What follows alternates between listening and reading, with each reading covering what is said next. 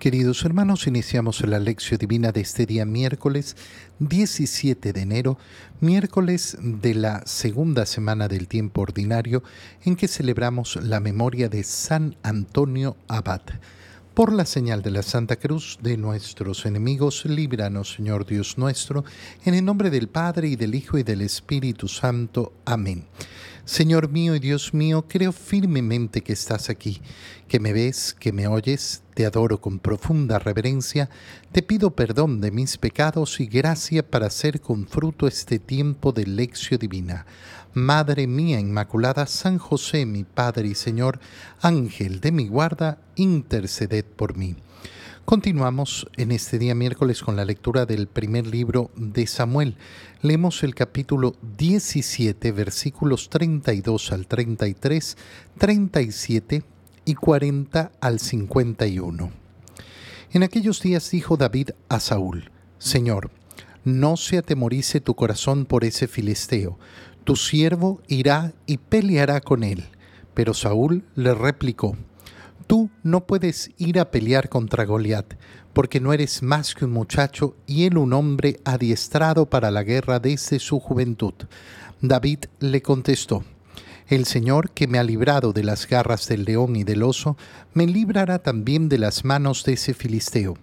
Saúl le dijo, Ve y que el Señor te ayude. Tomó David el callado que siempre llevaba consigo, escogió en el arroyo cinco piedras bien lisas, las puso en su morral, y con la honda en la mano avanzó hacia el filisteo. Goliat, precedido por su escudero, se fue acercando a David. El filisteo se le quedó mirando y cuando vio que era un joven rubio y de buena presencia, lo despreció y le dijo, ¿Soy acaso un perro para que me salgas al encuentro con palos y con piedras? David le contestó, No, eres peor que un perro. Entonces Goliat lo maldijo en nombre de sus dioses y añadió, Acércate, que yo les echaré tu carne a las aves del cielo y a las bestias del campo. David le replicó, Tú vienes hacia mí con espada, lanza y jabalina, pero yo voy contra ti en el nombre del Señor de los ejércitos, el Dios de los escuadrones de Israel, a quien tú has insultado. Hoy mismo te va a entregar el Señor en mis manos, te voy a vencer y te voy a cortar la cabeza, y voy a echarles tu cadáver y los cadáveres de los filisteos a las aves del cielo y a las fieras del campo. Así sabrá toda la tierra que hay Dios en Israel, y toda esa multitud sabrá que el Señor no necesita ni lanzas ni espadas para vencer, porque Él es el Señor de la guerra y los entregará a ustedes en nuestras manos. Cuando el filisteo comenzó a avanzar contra David, éste corrió a su encuentro metió la mano en el morral, sacó una piedra, la tiró con la honda e hirió al filisteo en la frente. La piedra se le clavó en la frente y el filisteo cayó de boca por tierra. Venció David al filisteo con una honda y una piedra, lo hirió y lo mató, sin tener espada en la mano. Corrió David a donde estaba caído el filisteo, tomó su espada, la sacó de la vaina, lo mató y le cortó la cabeza. Los filisteos, viendo que había muerto su jefe, huyeron. Palabra de Dios. Creo que es importante, antes de entrar propiamente en el texto que hemos leído, darnos cuenta de una idea que es sumamente importante. Hagamos recapitulación de lo que hemos leído en el libro eh, de Samuel, primer libro de Samuel hasta este momento. Todo ha iniciado con la madre de Samuel, Ana, que no podía tener hijos. Eh, ha pedido al Señor y ha decidido consagrar al hijo que Dios le diera si es que escuchaba sus oraciones. Dios ha escuchado sus oraciones, le ha dado un hijo y Ana lo ha consagrado al servicio de Dios. Hemos visto cómo eh, Samuel crece en el servicio del Señor y cómo escucha el llamado de Dios. Cómo ese mismo Samuel es eh, llamado por el pueblo de Israel para que le den un rey al pueblo. Esto molesta mucho a Samuel porque sabe lo que hay en los corazones de aquellos hombres. Dios le dice, no te preocupes, No es a ti al que rechazan, me están rechazando a mí. Dales lo que piden. Escoge entonces Samuel a Saúl como eh, futuro rey de Israel y lo unge. Y efectivamente Saúl, que tenía una gran presencia, era el más alto, el más apuesto entre los israelitas, se convierte en rey a pesar de todas las advertencias que Samuel hizo al pueblo de Israel sobre lo que sería ser gobernado por un rey. Saúl se convierte en rey y desobedece al Señor su eh, arrogancia, su eh, deseo de poder van creciendo siempre más. Eh, y hemos visto cómo ayer, mm, ayer leíamos justamente cómo Dios le dice a Samuel, tranquilo, ¿para qué sigues triste por Saúl? Yo ya lo he rechazado. Y aquí la reflexión a la cual quiero llegar. Fíjate cómo Dios ha determinado que ha quitado ya su favor a ese rey, a Saúl, y va a hacer que eh, Samuel unja a un hijo de Jesé, al último hijo de Jesé llamado David era el más pequeñito, el más insignificante, y le ha dicho Dios eh, que no se deje guiar por las apariencias, porque Él no juzga según los criterios del hombre. Esta idea va a ser importantísima para reflexionar sobre lo que acabamos de leer. Pero ¿cuánto tiempo pasa? Pasa muchísimo tiempo. Desde que ha perdido el rey eh, el aprecio de Dios desde que unge Samuel a David como futuro rey. David se pone al servicio de Saúl, eso es lo que estamos leyendo hoy. ¿Cómo está Saúl sirviendo al rey de Israel? Pero no ha perdido el favor de Dios. ¿Cómo es que Dios no lo quita inmediatamente del poder? Porque no son los modos de Dios porque no son los modos de Dios. Y la reflexión a la que quiero llevar es justamente a esta. Tengan eh, cuidado y tengan mucho cuidado con ese corazón que quiere las cosas con inmediatez y la solución a los problemas con inmediatez. La historia de la iglesia nos demuestra durante dos mil años cómo a pesar de las acciones de los hombres, como a pesar de que ha habido momentos en que se piensa que la iglesia no va a resistir, que no va a seguir, como eh, a pesar de que hemos enfrentado situaciones dificilísimas en la historia de la iglesia, haber incluso llegado un momento en que teníamos tres papas al mismo tiempo y cada uno con su legalidad. Hemos pasado historias de divisiones, hemos pasado historias de herejías, hemos pasado eh, historias, eh, eh, tiempos, perdón, de profunda perversión. La iglesia ha demostrado cómo es esa institución de Cristo, cómo es la esposa de Cristo y cómo es guiada por el Señor. Pero las cosas van a ocurrir de manera inmediata. No, no. No, no es según el juicio de los hombres, no es según el modo de pensar de los hombres, es según el modo de Dios. Hoy al leer esta lectura del primer libro de Samuel, todavía tenemos que afianzarnos más en esto. Dios le quitó al rey Saúl eh, su aprecio, pero no lo va a quitar enseguida del poder. Va a pasar un buen tiempo y muchas personas pensarán que no van a ver los días en que Saúl dejará de ser rey. Sí, se acabarán sus días, pero no es nuestra historia la que cuenta. Nuestra historia es una pequeñísima parte de la historia de la humanidad, una pequeñísima parte de la historia de la salvación. Y entonces qué importante es no estar esperando acciones inmediatas, soluciones inmediatas. No es que yo quiero que se solucione todo de inmediato, que todo sea clarísimo, que todo sea cristalino. Hermano mío, ¿te olvidaste que estamos peregrinando? ¿Te olvidaste que estamos peregrinando en un valle de lágrimas? Si olvidas esa realidad, si quieres el reino de los cielos ya en su totalidad completo aquí en la tierra, eso no va a suceder.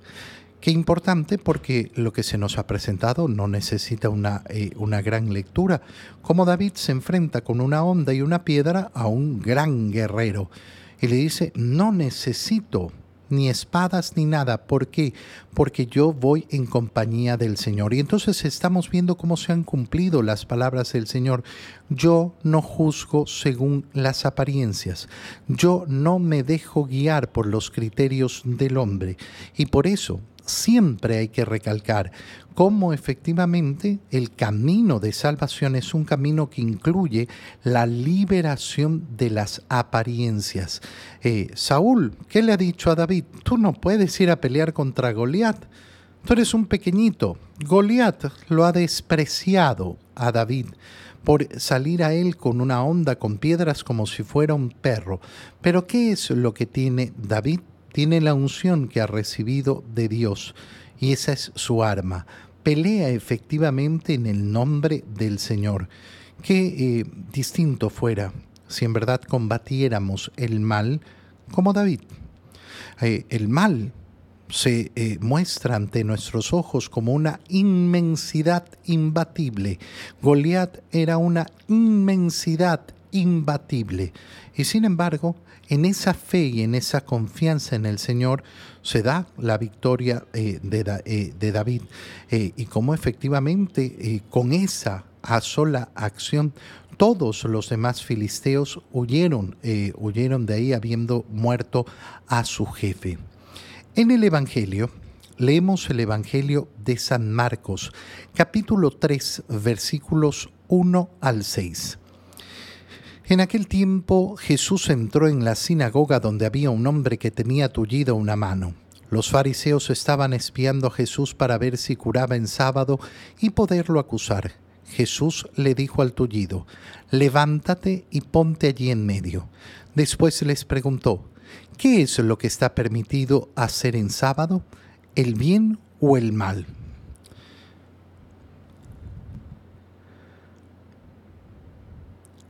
¿Se le puede salvar la vida a un hombre en sábado o hay que dejarlo morir? Ellos se quedaron callados. Entonces, mirándolos con ira y con tristeza porque no querían entender, le dijo al hombre, extiende tu mano. La extendió y su mano quedó sana. Entonces se fueron los fariseos y comenzaron a hacer planes con los del partido de Herodes para matar a Jesús palabra del Señor.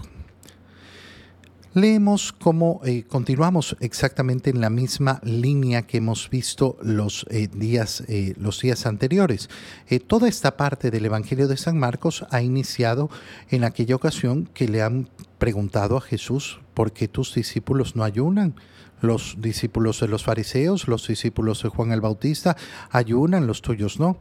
Ayer hemos visto cómo a Jesús le reclaman por qué tus discípulos están haciendo lo que es prohibido en sábado. Y la respuesta de Jesús ha sido clara y contundente. No fue el hombre hecho para el sábado, fue el sábado hecho para el hombre. La racionalidad nunca va a estar en contra de nuestra fe. Nuestra fe no es un cumplimiento ciego de la ley. ¿A qué me refiero con no un cumplimiento ciego? Porque es un cumplimiento racional. Yo sé por qué Dios me manda lo que me manda.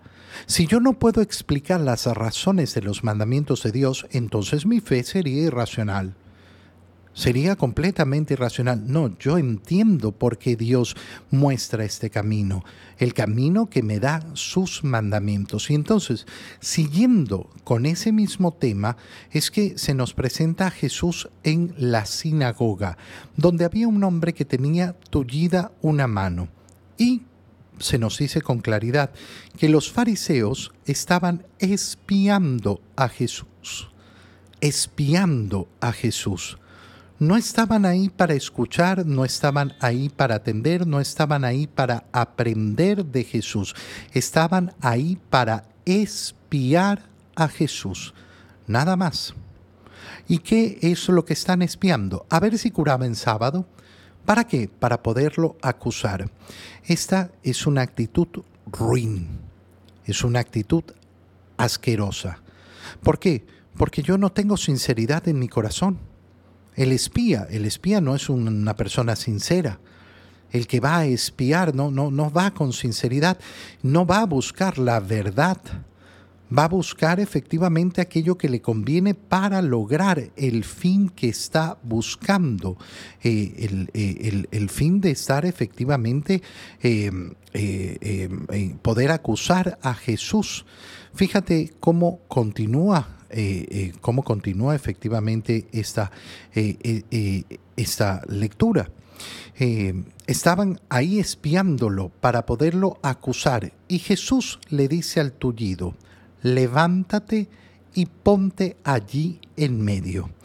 Después les pregunta, perdón que tengo algún problema con la pantalla, después le pregunta, ¿qué es lo que está permitido hacer en sábado, el bien o el mal? ¿Se le puede salvar la vida a un hombre en sábado o hay que dejarlo morir? ¿Y qué es lo que sucede?